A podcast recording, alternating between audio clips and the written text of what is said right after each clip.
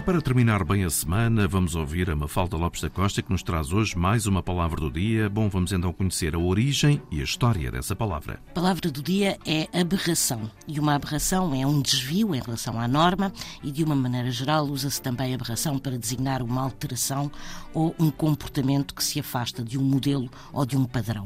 Mas, na origem, aberração era um termo usado na astronomia e remetia apenas para a distorção entre a direção aparente de um astro e a direção real, ou seja, a deslocação aparente da posição de uma estrela, por exemplo, no sentido em que a Terra se desloca em consequência da ação da velocidade da luz e da velocidade da Terra devido ao chamado movimento de translação da Terra.